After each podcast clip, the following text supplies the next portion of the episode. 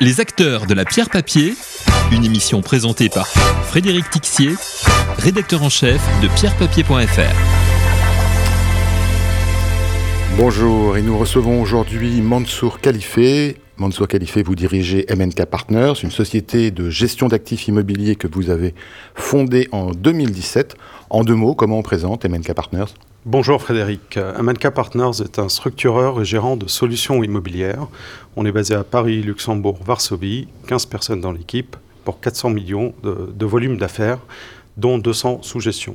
Bah voilà une présentation rapide. Alors avant MNK Partners, votre parcours professionnel vous a notamment conduit à participer à la création et au développement d'une société de gestion de SCPI, Quorum AM pour ne pas la citer. On connaît son succès euh, qu'elle a rencontré sur le marché des SCPI. Or, si j'ai bien compris, MNK Partners euh, n'a pas vocation à reproduire ce modèle. Pourquoi est-ce que vous avez une autre vision du marché de la gestion d'actifs immobiliers? Oui, effectivement. Euh, donc, fort de, de, de deux euh, sociétés de gestion hein, par le passé, dont celle que vous venez de citer, euh, donc j'ai connu le monde du grand public, mais aussi le monde des institutionnels. Et entre les deux, donc, bien entendu, il y avait une offre pléthorique au niveau de, des solutions immobilières, mais entre les deux, donc nous croisons une grande partie des investisseurs qu'on appelle dans le jargon les high net donc les, personnes fortunées, qui eux sont très peu adressés avec des solutions euh, immobilières. Donc on s'est beaucoup intéressé à cette partie-là, dans laquelle bien entendu on a diverses fortunes, donc diverses classes et diverses solutions qui doivent euh, leur être proposées, toujours bien entendu avec une demande qui est très forte de proximité, de sur-mesure, de sortir des sentiers battus, mais aussi de performance et de rendement. Donc vous visez une clientèle de, de, clients fortunés et aussi des investisseurs institutionnels, j'imagine. Alors pour commencer, on, euh, on, on vise ce qu'on appelle des, une clientèle fortunée. Donc bien entendu, euh, par la réglementation des professionnels et assimilés, les institutionnels viendront après. Alors, dans vos, vos, votre positionnement, votre originalité, justement, c'est ce concept de conseil en allocation d'actifs immobiliers. Euh, Qu'est-ce que vous proposez comme service, précisément? Alors, Juste pour faire un, petit laïus sur notre stratégie et notre vision de ce marché-là. Euh, Aujourd'hui, l'immobilier est conçu comme un produit. Donc on achète un produit, on achète des fonds, on achète des CPI. Mais en l'occurrence, on voit de plus en plus cette classe d'actifs euh, prendre une place importante dans nos épargnes, dans nos, euh, dans nos besoins, parce que par la résilience, mais aussi par la demande de rendement. On s'est beaucoup intéressé sur des architectures ouvertes et aussi de faire euh, le pendant, donc le miroir, par rapport à ce qui existe dans un autre monde qui est le monde financier, avec bien entendu donc des stratégies de couple et de, rend, de couple rendement-risque, pardon, euh, qui sont différentes. Alors dans l'immobilier, on nous vend un produit, mais on nous vend très rarement une stratégie, dans tous les cas très rarement un couple rendement-risque. Donc nous, euh, chez MNK, on, met en place des allocations. Alors une allocation, qu'est-ce que ça veut dire? Ça veut dire tout simplement qu'on a une stratégie corps, sur lequel nous sommes déjà déployés avec quelques-uns de nos, de nos, produits. Et on va aussi venir les habiller avec des stratégies opportunistes, donc des choses un peu plus thématiques, euh, parce que les gens veulent être eux-mêmes acteurs de leur propre épargne. Donc on ne va pas leur vendre un produit qui est déjà packagé, mais on va leur vendre un accompagnement avec un conseil et une allocation en allant choisir le best of breed, soit sur des produits MNK, mais pas que, et rester en architecture ouverte. S'il y a des stratégies qu'on trouve intéressantes, mais sur lesquelles on a une courbe d'apprentissage qui est assez importante, on va privilégier un acteur qui est déjà établi sur cette branche-là. D'accord. Dans, dans, les produits, donc il y a des produits in et des produits out. Dans les produits in, euh, vous allez lancer prochainement, j'ai cru comprendre, des fonds euh, thématiques. Est-ce qu'on peut en dire un mot? Alors oui, ces fonds, ces fonds thématiques sont principalement des mini-fonds. Donc l'idée, c'est de venir proposer à notre clientèle des choix. Donc parmi ces choix, c'est soit des thématiques géographiques, mais aussi des thématiques sectorielles. Sur les thématiques géographiques, on est très présent sur l'Europe du centre et de l'Est, donc nous sommes en train de lancer, et j'espère pouvoir l'annoncer en tout début d'année, un fonds, un mini-fonds, qui lui va permettre de prendre une exposition sur un marché du centre de l'Europe. On a aussi des euh, thématiques sectorielles, comme par exemple la thématique des résidences gérées, ou de l'immobilier générationnel, comme on l'appelle en interne, sur lequel aussi nous sommes en train de réfléchir avec notre ADN très pan-européen. Donc vous voyez bien, bien entendu, il y a une autre thématique aujourd'hui qui fait beaucoup de discussions en interne et qui est plutôt le retour du cycle commerce. Parce que, bien entendu, on en reparlera tout à l'heure, le commerce souffre. Donc euh, oui, souffre Ça, on est bien d'accord, mais ça offre aussi des opportunités. Donc vous voyez bien qu'on offre ces différentes histoires à nos investisseurs pour que eux-mêmes, avec leurs propres convictions, leur propre sensibilité, viennent faire du picking dans nos produits, mais aussi dans les produits extérieurs, pour pouvoir former eux-mêmes leur propre allocation d'actifs. Alors, sous ces briques d'allocation, il y a des sous-jacents. On va parler des sous-jacents, justement, aujourd'hui, avec la crise sanitaire, euh, on sait maintenant, et la crise économique surtout, on sait que l'immobilier a été rattrapé par la patrouille, si je puis dire, donc euh, il y aura des dégâts. Euh, quelle est votre vision aujourd'hui des différentes classes d'actifs immobilières avec une vision pan-européenne? Est-ce que c'est les bureaux, comme tout le monde, le corps Voilà, qu'est-ce qu'il faut privilégier aujourd'hui? Alors, tout d'abord, Frédéric, on s'est beaucoup posé la question, et je pense qu'on vit une crise qui est inédite. Voilà. Donc euh, le 16 mars, c'est quelque chose que tous les chefs d'entreprise comme moi ont vécu, avec euh, un manque de visibilité, et surtout on ne savait pas où on allait.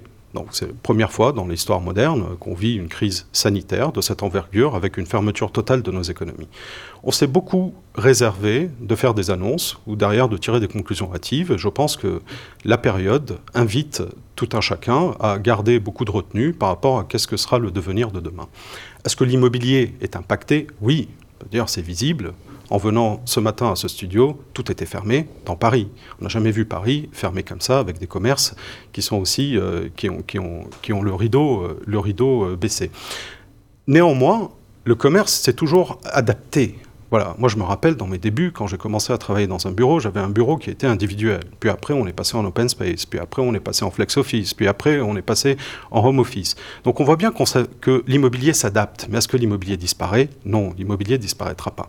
Je pense, et c'est nos convictions chez MNK, l'immobilier est très lié à la démographie et à l'économie. C'est-à-dire, tant qu'il y a des êtres humains, il y aura, on aura un besoin de bureaux pour travailler, c'est comme ça, on aura un besoin de logement pour euh, pour, se loger, d'hôpitaux pour se soigner, d'hôtels pour se divertir, et ainsi de suite.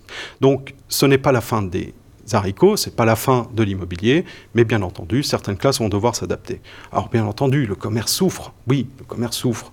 Il y aura un impact sur les prix, fondamentalement. Et c'est pour ça qu'on se pose des questions. Mais ce que je disais à un de vos confrères il y a encore une semaine, un commerçant restera un commerçant avant ou après la crise. Euh, il ne se réinventera pas fondamentalement. La logistique, par exemple, aujourd'hui, elle vend en poupe. Pourquoi? Parce que c'est des réactions très court-termistes. Il y a une demande très très forte sur euh, le, digital et donc sur le commerce électronique qui fait que globalement, il y a une demande sur euh, le dernier mile ou le dernier kilomètre. Est-ce que cela va rentrer dans le mode de vie des êtres humains à très très long terme? On n'a pas la même conviction. Dans tous les cas, on voit bien que même Amazon réfléchit depuis quelque temps à venir sur des commerces de proximité. Donc on est bien d'accord qu'il y a des incertitudes, mais aujourd'hui, il faut prendre des décisions. Justement, on achète quoi en priorité? Vous achetez quoi en priorité pour vos, pour vos clients?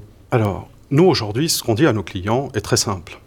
Le corps est, pareil, par nature défensif. Donc en période d'agression, qu'est-ce qu'on fait? On se défend non pas qu'on est agressé par le marché, mais la crise sanitaire nous agresse, bien entendu, parce qu'elle apporte un, événement, dans tous les cas, déstabilisant et un événement qui n'est pas rassurant. Donc, on va se positionner sur du corps. Le corps, c'est de la bonne localisation, c'est des bons locataires, c'est du bail triple net et du bail long terme. Donc ça, on en prend dans les portefeuilles on sécurise nos portefeuilles avec du corps, ça génère du rendement et ça permet de passer la crise. Mais aussi, on va chercher les opportunités. Parce qu'en période de crise, des opportunités, il y en a. Il y en a pour ceux qui savent regarder au bon endroit. Alors, parmi les opportunités que nous soulevons, bien entendu, il y a les opportunités géographiques que je citais tout à l'heure, mais il y a aussi toute la partie de l'environnement côté immobilier, que qui était jusqu'à présent assez préempté par les institutionnels et qui était très peu démocratisé. Nous, chez MNK, on essaye de le démocratiser. Est-ce que ça va durer? J'en sais rien. Dans tous les cas, il y a un momentum de marché. Et dans nos allocations, on prend des positions sur des actifs cotés, donc sur des SIC, sur des foncières cotées, pas que en France, France, Allemagne, Espagne, États-Unis. Et ça offre un double euh, effet qui se coule, si vous me le permettez. C'est tout d'abord, on a du rendement, parce que les cours ont dévissé. On est globalement des côtés de 70% aujourd'hui, ce qui fait que dans les portefeuilles d'allocation, on sort des rendements entre 8 et 9%, et ça offre une perspective de valorisation à long terme, parce que le sous-jacent de ces, cours sont bien entendu de l'immobilier physique.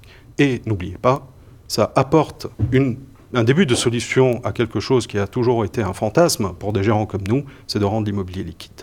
Alors justement, donc euh, cette allocation tactique, elle évolue, euh, j'imagine, euh, plus aujourd'hui qu'il y a quelques mois, voire quelques années. dans ces allocations tactiques, vous avez dit qu'il y avait des produits maison, mais il y a aussi des produits extérieurs. Il y a notamment, j'imagine, peut-être des SCPI. il y a beaucoup d'épargnants aujourd'hui qui se posent la question. La collecte continue à progresser, mais dans des moindres mesures. Est-ce que vous pensez que ce type de véhicule est armé pour traverser la crise? Alors la question est bonne. Les SCPI sont des fonds ouverts, sont des fonds ouverts à très très long terme. On ne rentre pas dans une SCPI, même si bien entendu tous les gérants vous diront que la durée, la maturité, estimée de l'investissement est entre 6 et 8 ans, mais on ne rentre pas dans une SCPI pour y sortir au bout de 6 et 8 ans. Et comme dans tout, c'est une question de momentum de marché, quand est-ce que je rentre, quand est-ce que je sors? Oui, les SCPI, fondamentalement, ont engrangé beaucoup de cash, ont investi beaucoup d'argent, mais pas depuis les dix dernières années, depuis 50, 60 ans. Donc les grosses d'entre elles passeront la crise sans trop de turbulences. Les plus récentes, dépendant de leur stratégie, bien entendu, pourront souffrir.